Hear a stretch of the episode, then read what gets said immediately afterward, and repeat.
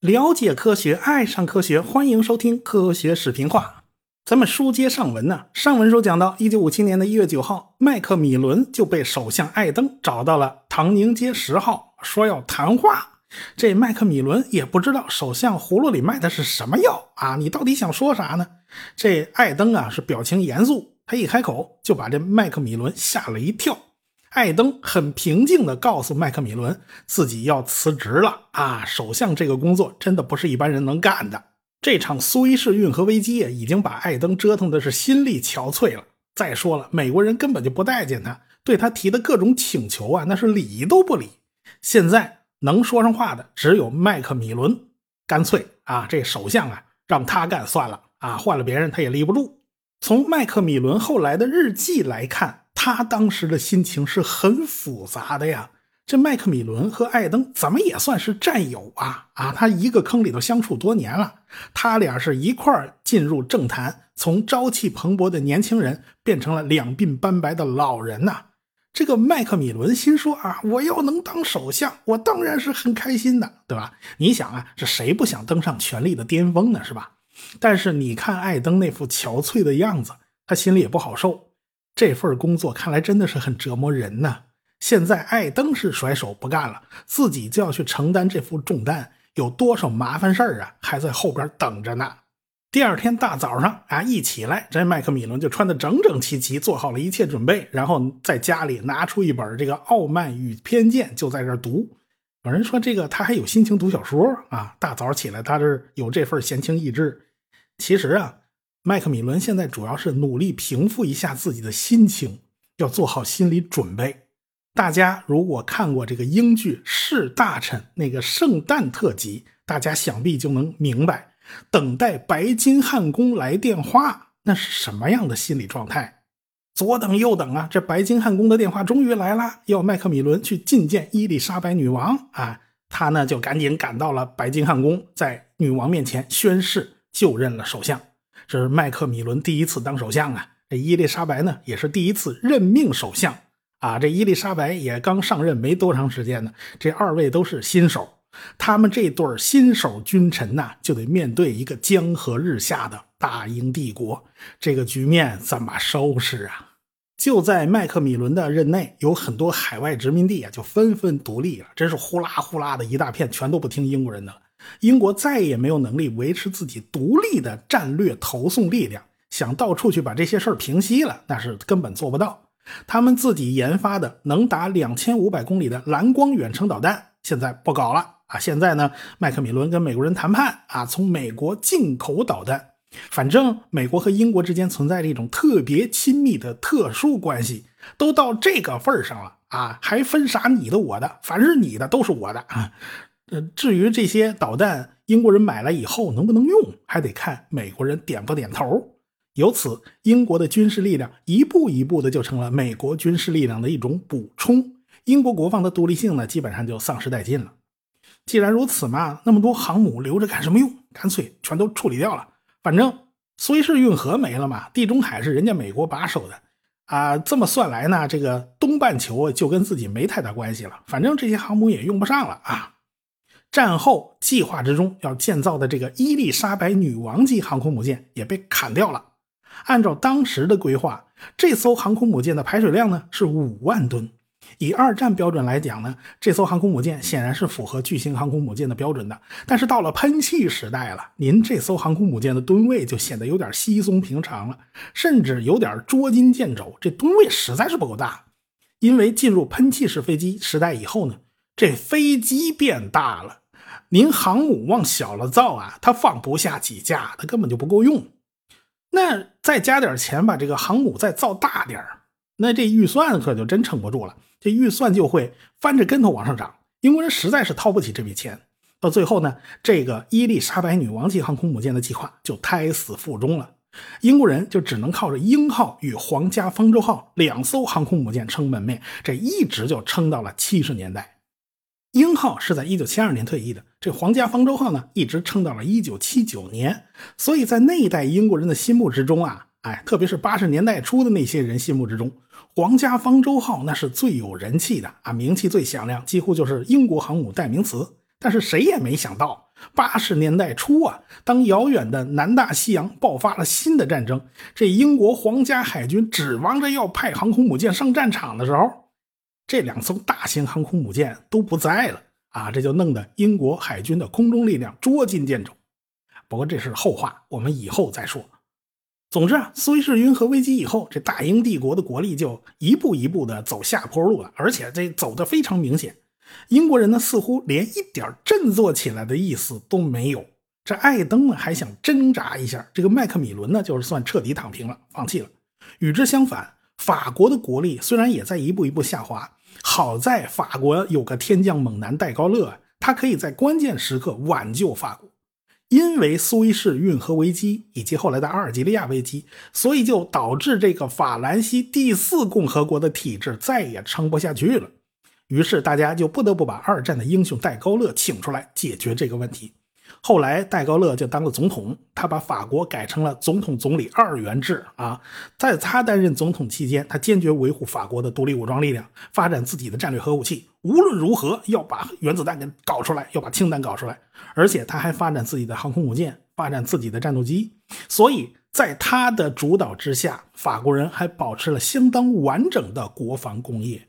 这一点就和英国形成了鲜明的对比，所以啊，法国现在唯一的一艘核动力航空母舰，也是美国之外唯一的一艘核动力航空母舰，被命名为夏尔戴高乐号。如果不是戴高乐，法国根本就没有今天的地位。当然了，美国人也是借着这次危机敲打了英国和法国这两个小弟。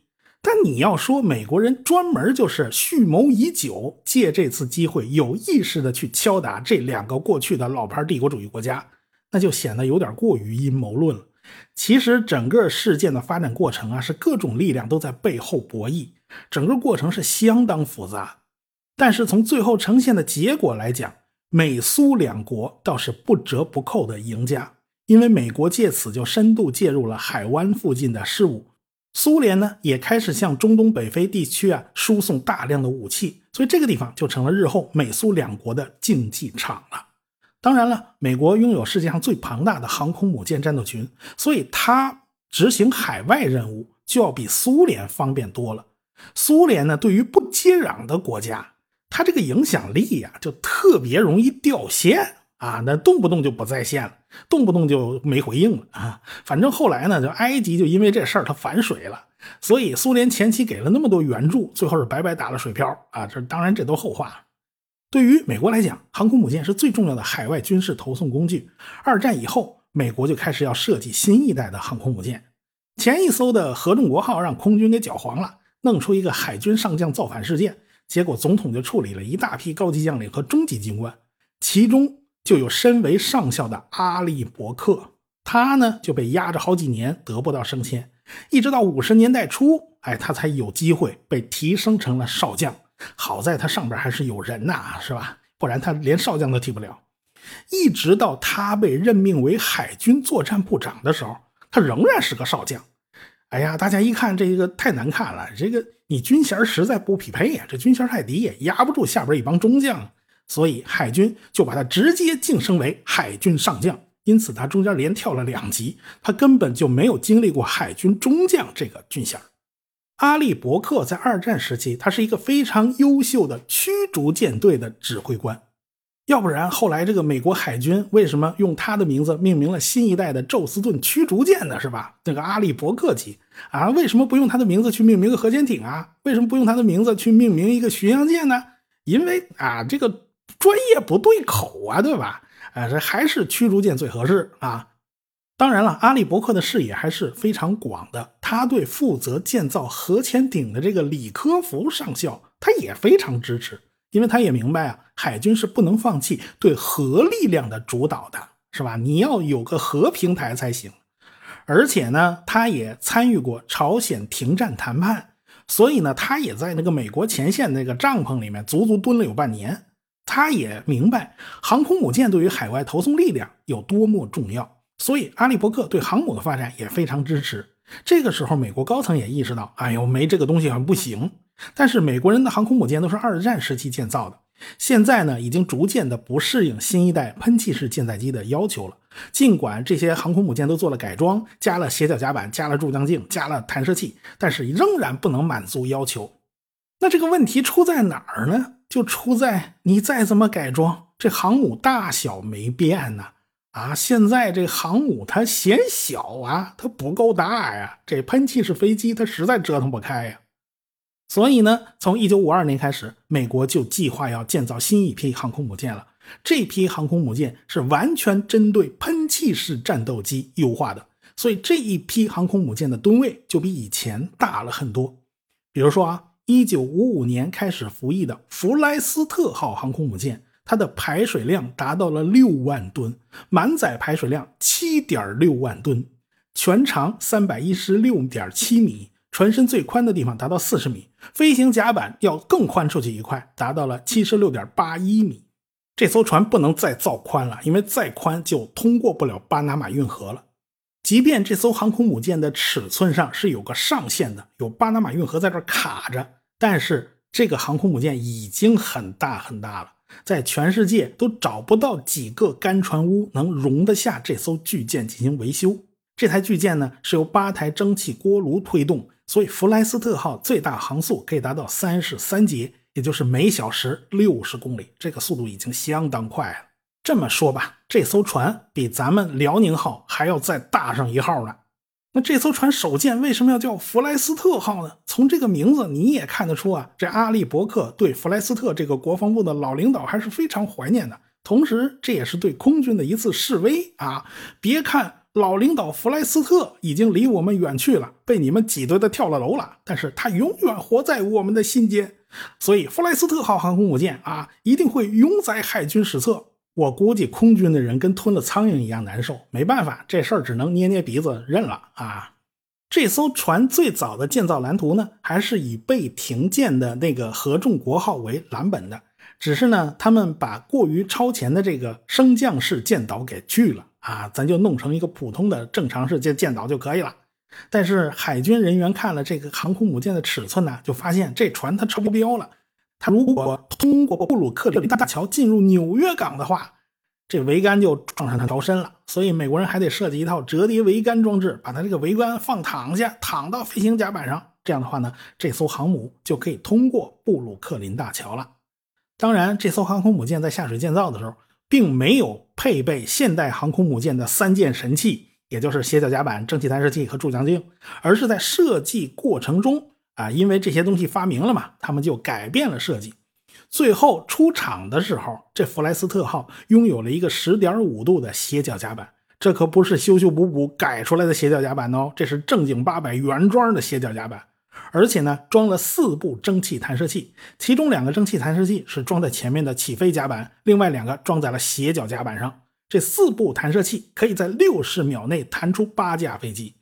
因为当时喷气式飞机的耗油很高，所以在空中持续进行战斗巡逻的时间就不长。如果你弹射速度不够快，让第一架起飞的飞机在空中转悠半天，耗了半天油，怎么下边还没上来？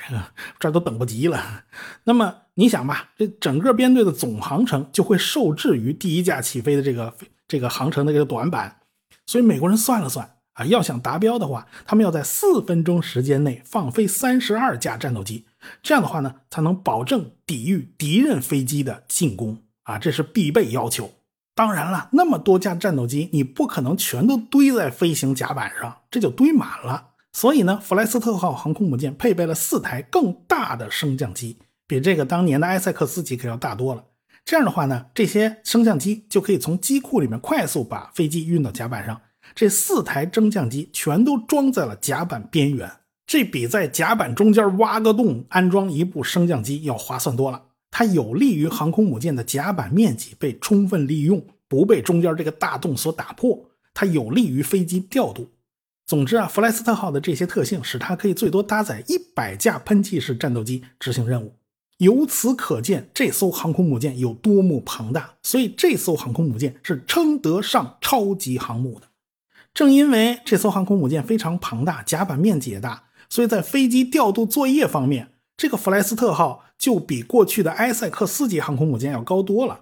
而且呢，弗莱斯特号因为体积庞大、设计先进，所以它还可以在非常恶劣的海况下进行工作。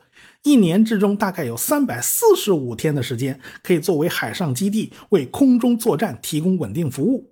但是在同样条件下，一艘埃塞克斯级航空母舰，它只能保证二百二十天在海上提供起降作战。从这一点来讲，这弗莱斯特号的性能也是远远优于二战时期那些航空母舰的。对于海军作战部长阿里伯克来讲，这个弗莱斯特号可以说是让他梦想成真的一艘航空母舰，因为弗莱斯特号集中了所有的优势。这艘航空母舰上拥有最多种类、最多数量、最先进的致命武器，这些武器在人类历史上第一次聚集在了一艘船上。那美国海军能不爽吗？用弗莱斯特号简直是爽歪歪呀，太爽了！弗莱斯特级航空母舰。第一批造了四艘，是弗莱斯特号、游骑兵号、独立号和萨拉托加号。美国海军的军舰名字经常是几代传承啊。最早的一艘萨拉托加号航空母舰编号是 CV 三，我们现在说的这艘萨拉托加号编号是 CV 六零啊。那个弗莱斯特号 CV 五十九，所以大家千万搞清楚了啊，这别搞混了。同样就是在一九五五年，美国的第一艘核动力潜艇鹦鹉螺号开始服役。推动这一计划的就是美国当时著名的李科福海军上校。这个家伙可以说是搞了一辈子核动力，鼓捣完潜艇，他就开始鼓动大型水面舰艇的核动力计划。这个阿里伯克上将就给予了充分的支持。未来大型航空母舰那是一定要用核动力的，这样的话呢，才能实现无限的续航。不过搞核动力没那么方便啊，这也是后话了。好，现在有了新航母了，当然也就少不了新飞机啊。五十年代初啊，美国海军装备的飞机也非常多，而且非常杂，有的新，有的旧。比如说我们讲到的天袭者螺旋桨式攻击机，这就是一款长相非常过时的螺旋桨攻击机了，怎么看着怎么都不像这个时代的。当时很多美国海军的战斗机中队也都装备了 F-2H 女妖战斗机和 F-9F 黑豹式战斗机。这两种喷气式飞机吧，长得也都比较这个古古典啊，都是典型的平直翼飞机，这就是为了航空母舰上起降方便嘛。但是后来看人家后掠翼飞机越来越流行啊，啊，越越来越时髦啊，而且呢，大家在朝鲜战场上看到了后掠翼的米格十五和 F 八六展现出的强大的攻击力，所以格鲁门公司又对这个 F 九 F 战斗机进行大幅度的改进。把这架飞机改造成了后掠翼战斗机，新的编号是 F9F 杠六。所以美国当时这个飞机编号非常混乱，这两架飞机从外观上一看就差太远了啊！一个平直翼，一个后掠翼，能称能能相似吗？但是人家编号只改了小号，所以就太容易混淆了。所以新的这个 F9F 杠六获得了一个新的昵称，叫美洲狮啊，叫外号它不容易混，反正。美洲狮啊，黑豹啊，都是大猫家族的啊。这用大猫家族起外号，这是格鲁门公司的老传统了。这些飞机呢，都在持续做改进啊，经常换个发动机啦，或者是气动上再修一修型啦，什么呃那个金复翼系统再稍微改一改啦，就提升它的速度啊，提升到了每小时一千一百多公里。这是 F 九 F 杠八战斗机能够达到的速度。而且呢，这些飞机可以携带响尾蛇导弹了。响尾蛇导弹开始登上世界空战舞台，当时的海军还装备了钱斯沃特公司制造的 F-7U 弯刀式战斗机。这种飞机我们以前讲到过，这个不太受海军飞行员的待见，就是因为它前起落架太高了，它得架个梯子才能爬上去啊。所以降落的时候呢，那头翘着，它视野非常差。但是这种飞机它也有另外一个好处，就是它是第一种双发喷气式舰载战斗机。要知道，当时喷气发动机可不是那么可靠的。如果有一台在空中停车了，起码还有另外一台能够坚持工作，咱还是有可能把这飞机给开回来的。至于你说这个单台发动机推力不够，没关系，那不是有加力燃烧室吗？咱开加力，这不就够了吗？这种飞机的飞行速度呢，可以接近一马赫。所以就出了一种改型，把它当做核武器抛掷飞机使用。因为这个核武器非常大、非常重，所以当战斗机你挂上这种核武器、挂核弹的时候，说实话，这个飞机已经没什么机动能力了，它只能平飞，也就是飞直线。但是只要能冲刺，没关系，你冲过去把核弹一扔，那就 OK 了，啊，你死不死已经不重要了。那个时代的战斗机几乎都有专门改装用来投掷小型核武器的型号，这就是因为美国海军坚决不能放弃核武器的投掷能力，这是和空军竞争的一个非常重要的砝码，它是千万不能扔的。当然了，弯刀战斗机还配备了麻雀式雷达制导空空导弹。这也是世界上第一种大规模装备的雷达制导空空导弹。不过呢，不管是响尾蛇也好，是麻雀也好，它们诞生之初可靠性那是非常之差啊，就是简直时灵时不灵啊，经常是不灵的。要知道啊，第一代响尾蛇红外线空空导弹的整个控制电路，它只用到了七个电子管，它还不如个收音机呢。这么简陋的控制系统，那性能肯定是不怎么样啊。所以呢，可靠性肯定是很差的，肯定是不太灵。但是你不能否认，空空导弹的出现后来极大的改变了整个战斗机的空战模式。如果不是雷达空空导弹的诞生，怎么会诞生超视距作战能力呢？当然这是后话了，又是后话。当然了，美国海军还从北美公司订购了一些 F 捷二战斗机，代号叫狂怒。这些战斗机其实就是 F 八六的海军舰载版。比如说啊，起落架做了一些加强，机翼可折叠，诸如此类的适应舰载机的改造。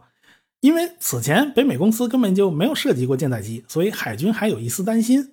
所以这个项目呢是作为备份的啊。那两家格鲁门跟钱斯沃特，你你你俩进度太慢了。但是后来海军发现，FJ 二这架后掠翼飞机在经过特别优化以后，它的操控性能和低速性能跟平直翼战斗机啊大差不差。哎，它并不是想象的那么糟糕。正是因为，呃，这是从现成的空军战斗机改装的，好多设计都是通用的，所以它的进度反而比那几家海军专用舰载机的研发速度要快了一点。所以，改进型的 FJ 杠三就成了第一架降落在弗莱斯特号超级航空母舰上的舰载机。没想到，人家北美公司倒得了个先啊！反正这种飞机的代号叫“狂怒”嘛，它机翼底下有六个外挂点，所以这架飞机就成了响尾蛇的优秀发射平台。当然了，狂怒下边这六个外挂点，它不是光挂响尾蛇啊，你光挂空空导弹也也不行啊，你这个还得挂空地导弹，比如说挂小斗犬空地导弹，这是一种无线电遥控的火箭推进炸弹。那空地导弹可不就火箭推进炸弹吗？狂怒的另外一种改进型，就是能挂的东西就更来劲了。这 FJ 杠四 B 是一种可以挂载核弹的攻击机，也是用来执行核攻击任务用的。当然了，这种改进型的飞机的总数量就比较少了，必须毕毕竟这个扔核弹的飞机就用不着那么多。反正美国人总是想着怎么用核弹去炸别人啊，但是另一方面，美国航空母舰的舰载机。也是要防着别人的轰炸机对自己的航空母舰投核弹的，所以美国人还需要一种防空专用的截击机。这种截击机的最大要求就是你速度得快，其他的咱都好商量。所以美国人还设计了一种叫做 F4D 的叫天光战斗机。这种战斗机在当时长得相当另类，因为当时的喷气式飞机要么是平直翼，要么是后掠翼，唯独这架飞机它是三角翼。所以在海军舰载机里面，它就显得非常超前。一开始这架飞机的设计要求就是牺牲航程和其他性能来保证它的高速性能，就是为了专门做架拦截机。但是后来呢，需求发生改变了，这架飞机的设计需求就变得比较平衡，你方方面面都得照顾到。所以 F4D 就成了一种相对比较全面的舰载战斗机，但是它的高速特性还是保留了，它是可以在平飞状态下达到音速的，这是第一次。由航空母舰舰载机创造了一个飞行记录，在一九五五年，天光战斗机又创造了另一个非官方的爬升记录。它从开始起飞到爬升到一万英尺高空，仅仅用了五十六秒时间。正因为 F 四 D 战斗机的性能截击性能特别出色，所以呢，北美防空司令部还弄了去几架啊，用来专门拦截苏联的轰炸机。另外一种和天光战斗机性能类似的是 F3H 恶魔式战斗机，这是一架标准的后掠翼战斗机，它是麦克唐纳公司生产的。这架飞机是第一架带雷达的全天候舰载机，而且它还可以空中加油。过去啊，舰载机要加油啊，它必须返回航空母舰降落的甲板上，加完油以后，你再出去啊，再执行新的任务。现在不用了呀，有加油机陪着你，甚至你都不用飞回来，直接在附近空域加完油就行了啊！你一翻身又回战场了。所以呢，航空母舰的甲板就变得井井有条，不像过去都挤在那儿。这是航母甲板呢，这是加油站呢。所以后来美国海军就立下一条规矩：今后所有舰载机都要有空中加油的能力啊，这是必备的。所以呢，到了五十年代中期，美国海军的舰载机实际上呢已经实现了更新换代，逐渐的就由 F 四 D 和 F 三 H 来慢慢代替其他舰载机了。这时候，这两种喷气式飞机的样子呢，就越来越像我们现在看到的这种尖尖的喷气式飞机。它们机头普遍变成了尖的，普遍呢有大后掠翼或者是三角翼，机身也变得非常修长。怎么看着怎么都比过去遗留着螺旋桨飞机痕迹的那种喷气式飞机要顺眼多了。但是美国海军的舰载机实在是太杂乱了，因为型号实在太多。因为当时的喷气式舰载机它是个新生事物。美国海军也吃不准哪家公司的飞机能满足自己要求，所以他们就像撒胡椒面一样，同一个时期订购了很多家不同公司的战斗机。所以在那个时期，这些战斗机噼里扑噜的一起到了货啊，它全全堆在一块了。美国海军又哪个都不肯放弃，哪个都要买，那可不就全成大杂拌了？而且那个时代战斗机的迭代又特别快。新的战斗机、旧的战斗机全都挤在一块儿啊！所以你想想，弗莱斯特号的航母甲板上那叫一个乱呐，那什么型号都有。我们刚才介绍过的这些战斗机，它弗莱斯特甲板上全装过。呃，这还不算攻击机啊，我攻击机还没介绍呢。你想想，这甲板的那个地勤人员脑袋都大了。哦呀，每个飞机的零件都不太通用啊，这怎么办呢？最好甲板上这些飞机能统一了啊，咱们。要求放低一点，战斗机你就再来个一两种啊，那攻击机你来个一两种啊，你你不能再多了，你再多了我脑袋大。那有没有哪种战斗机的性能可以好到足以把其他战斗机全淘汰，实现一统天下呢？哎，我们下次再说。科学声音。